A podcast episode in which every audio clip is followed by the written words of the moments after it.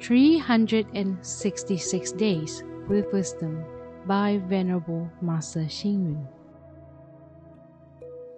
366 Days with Wisdom by Venerable Master Xing Yun. August 10th.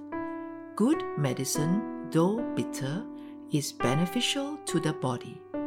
Calmness and being focused is beneficial to our thoughts.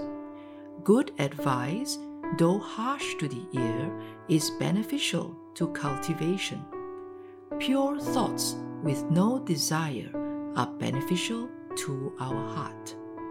When our body is sick, we can use physiotherapy, medication, nutritional therapy, or even exercise for healing. However, if the heart is ill, how should we treat it? Buddhist teaching refers to the Buddha as the great king of medicine, the Dharma as the prescription for the heart, and the Sangha as the nurses. It is not difficult for most people to detect a disease of the body. Even if the disease cannot be seen, it can still be diagnosed using some special instruments. However, when the heart is ill, it will not be easy to detect. Even if the disease is known, it will not be easy to cure it completely. For example, consider the illnesses of suspicion, arrogance, hatred, falsehood, hypocrisy, delusions, brazenness, laziness, and confusion.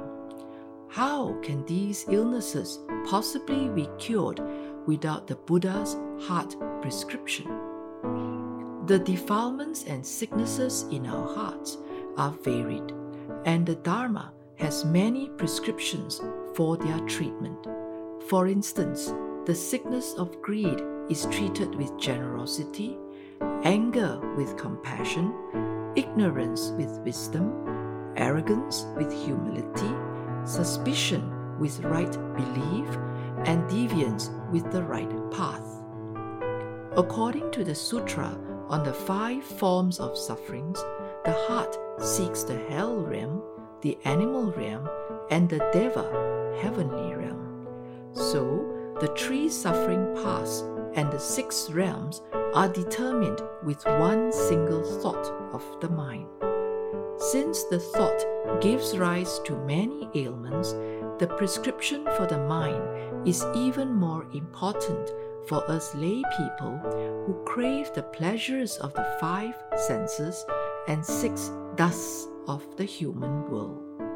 Read, reflect, and act. The three suffering, paths, and six realms are all determined by a single thought in our mind. When the thought arises, various ailments will surface. Please tune in, same time tomorrow as we meet on air.